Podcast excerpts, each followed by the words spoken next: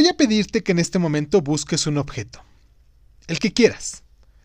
Puedes tomarlo de tu bolsa, de tu escritorio, de tu mochila o, o simplemente buscarlo a tu alrededor. Ya que lo encontraste, vas a escribir en una hoja todas las descripciones posibles acerca de ese objeto. A partir de este momento, describe todo lo que te venga en mente. ¿Terminaste? Ahora vas a hacer nuevas descripciones del mismo objeto, lo más distintas posibles que las anteriores. Empieza. ¿Listo? Nuevamente vuelve a escribir más descripciones. Ahora.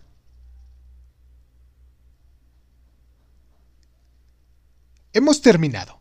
Este ejercicio es para darnos cuenta de cómo vemos la vida y nuestros límites. ¿Cómo ves la vida? Si describiste el objeto de una manera superficial, líneas, formas, colores, letras, es porque eres muy mental y tienes un caparazón que no permite que tu corazón se abra. Si tus descripciones refieren a eventos, emociones o sensaciones, entonces eres muy emocional y a veces es mejor pensar con la cabeza fría. ¿Tus límites? Bueno, mm, cuando te dije que escribieras más y luego más, lograste hacerlo, ¿no? Lo cual te demuestra que aunque tú mismo te pongas límites, hay más. Los límites los pones tú en tu vida.